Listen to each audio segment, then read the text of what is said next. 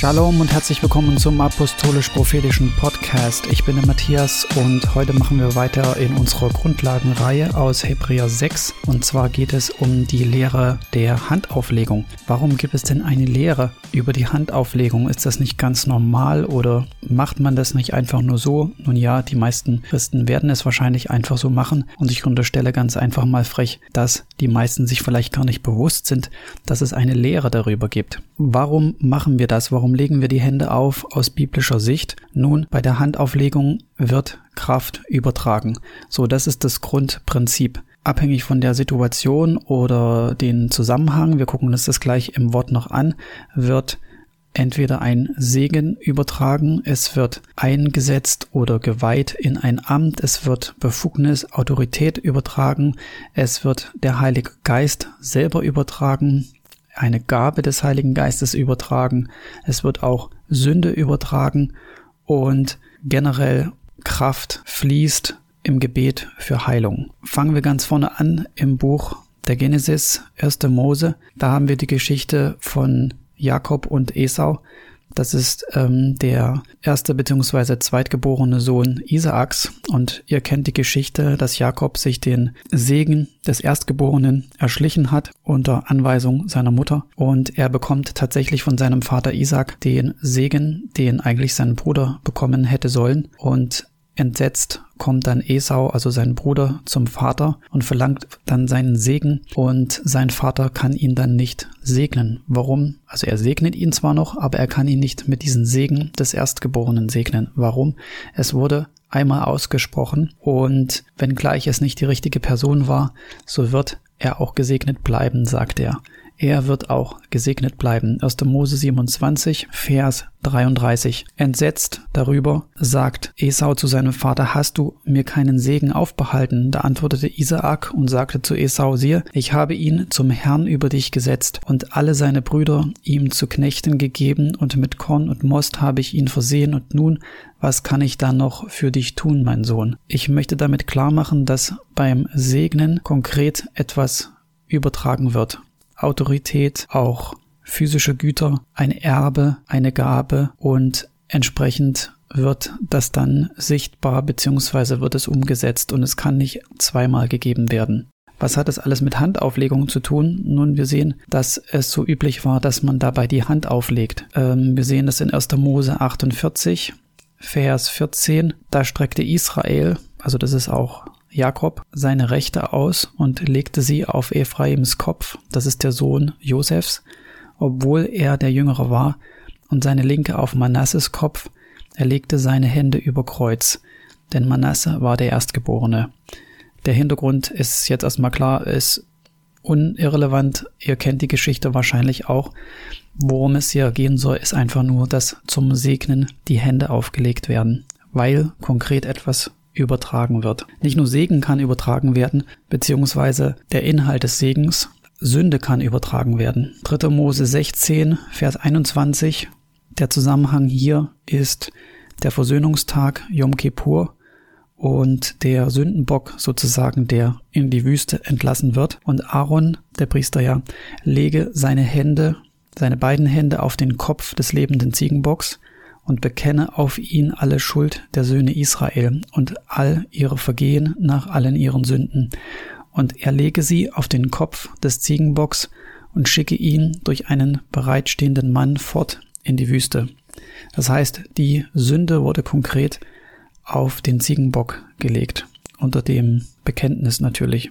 Mit der Handauflegung wird auch eine Weihe in ein Amt vollzogen. Das sehen wir zum Beispiel bei den Leviten, 4. Mose 8, ab Vers 9. Und du sollst die Leviten vor den Herrn hintreten lassen und die Söhne Israel sollen ihre Hände auf die Leviten legen. Und dann heißt es weiter in Vers 12, und die Leviten sollen ihre Hände auf den Kopf der Stiere legen. Das waren die Opfertiere, die für ihre Sünden geopfert wurden.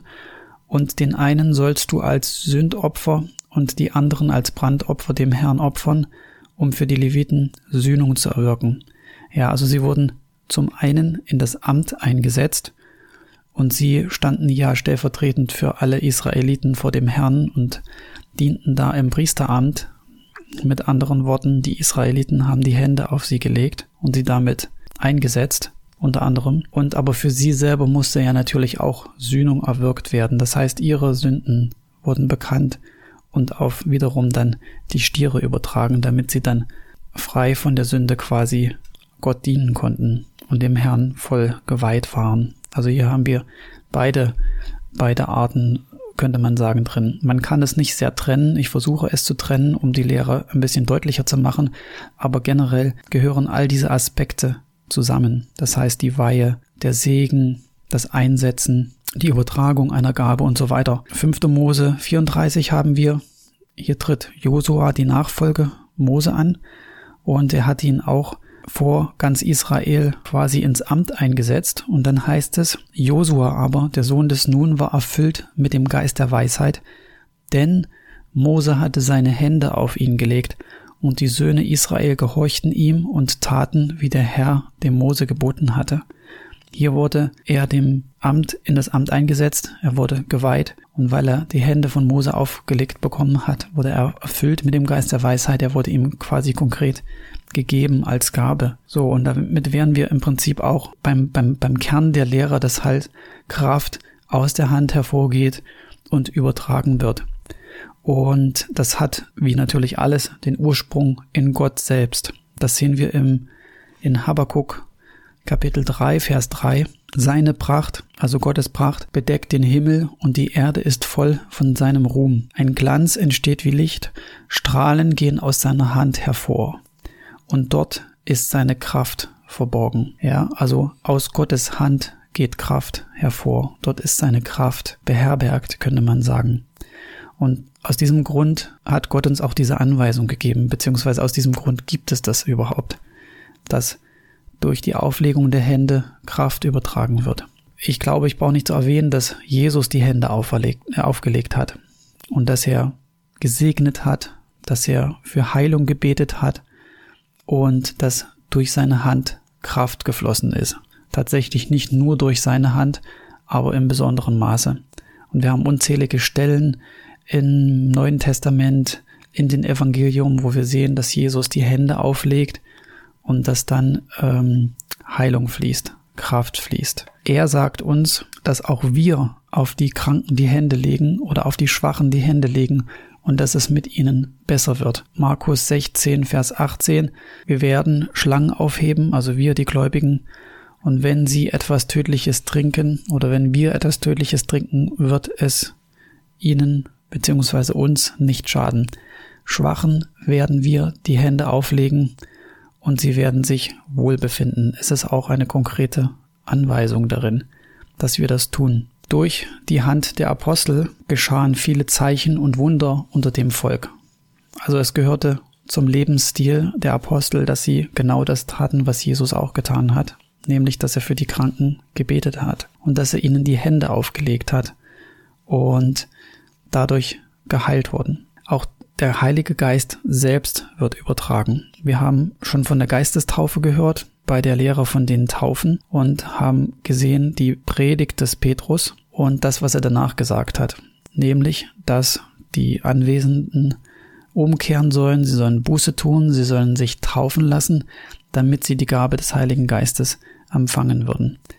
Hier sehen wir auch in einem Beispiel, dass die Apostel konkret gebetet haben, dass die Hände aufgelegt wurden auf die Neubekehrten und dass dann der Heilige Geist auf sie gefallen ist. Als die Apostel in Jerusalem gehört hatten, dass Samaria das Wort Gottes angenommen hatte, sandten sie Petrus und Johannes zu ihnen. Als diese hinabgekommen waren, beteten sie für sie, damit sie den Heiligen Geist empfangen möchten, denn er war noch auf keinen von ihnen gefallen, sondern sie waren allein getauft auf den Namen des Herrn Jesus. Dann legten sie ihnen die Hände auf und sie empfingen den Heiligen Geist. Interessanterweise sehen wir hier, dass sich jetzt einer meldet, der heißt Simon ein Zauberer. Als aber Simon sah, dass durch das Auflegen der Hände der Apostel der Geist gegeben wurde, brachte er ihnen Geld und sagte, Gebt mir auch diese Macht, dass der, dem ich die Hände auflege, den Heiligen Geist empfängt. Petrus aber sprach zu ihm, Dein Geld fahre mit dir ins Verderben, weil du gemeint hast, dass die Gabe Gottes durch Geld zu erlangen sei. Auch hier wieder konkret, es ist die Gabe Gottes. Der Heilige Geist ist die Gabe Gottes, die hier in dem Fall durch den Heiligen, äh, durch das Auflegen der Hände übertragen wird. Vielleicht für alle, die Probleme damit haben mit der Geistestaufe und die das nur nicht verstehen und die auch der Meinung sind, dass das nur für die Apostel galt und nur für die Anfänge des Neuen Testaments oder der ersten Gemeinde. Das ist nicht der Fall. Ja, es ist auch nicht so, dass zwingend es ein Apostel nur sein muss oder darf, der die Hände auflegt und dass nur durch ihn dann der Heilige Geist übertragen wird. Das sehen wir dann hier in Apostelgeschichte 9, Vers 17 in der Bekehrung des Saul beziehungsweise Paulus. Da kommt Hananias, der ging hin und kam in das Haus, da wo Paulus war, und er legte ihm die Hände auf und sprach, Bruder Saul, der Herr hat mich gesandt durch Jesus, der dir erschienen ist auf dem Weg, den du kamst, damit du wieder sehend und mit heiligem Geist erfüllt werdest. So Hananias war nicht dieser Standardapostel, ähm, durch den nur der Heilige Geist übertragen hätte werden können. Offensichtlich hat Gott ihn gebraucht, er hat ihm die Anweisung gegeben, die Hände aufzulegen, damit Paulus geheilt wird und mit Heiligem Geist erfüllt wird. Mit anderen Worten, seine Geistestaufe bekommt. Noch ein Beispiel in einer Anweisung an Timotheus, die Paulus gibt in 1 Timotheus 4,14. Vernachlässige nicht die Gnadengabe in dir, die dir gegeben worden ist durch Weissagung mit Handauflegung der Ältestenschaft. Hier sehen wir auch, dass eine Gabe, eine Geistesgabe gegeben wurde unter Handauflegung und dass Timotheus davon Gebrauch machen sollte. Wir haben auch eine Warnung im selben Brief Kapitel 5, die Hände lege niemand schnell auf und habe nicht Teil an fremden Sünden, bewahre dich selbst rein. Mit anderen Worten, gerade im geistigen Dienen, im geistigen Ämtern, wenn Hände aufgelegt werden, wenn Segen gesprochen wird und ein prophetisches Wort verkündigt wird, das kann man nicht einfach so zurückziehen. Das heißt, es ist in etwa so wie beim Segen ganz am Anfang von Isaak. Er kann nicht einfach den Segen wieder zurücknehmen, nur weil er jetzt erfahren hat, dass es nicht Esau, sondern Jakob war. Es wurde einmal gegeben, es wurde autorisiert, befähigt, ausgesprochen und dann hat es Substanz. Und aus diesem Grund sollte man nicht einfach so schnell die Hände auflegen, weil etwas übertragen wird. Das ist das Grundprinzip, das seinen Ursprung in Gott hat.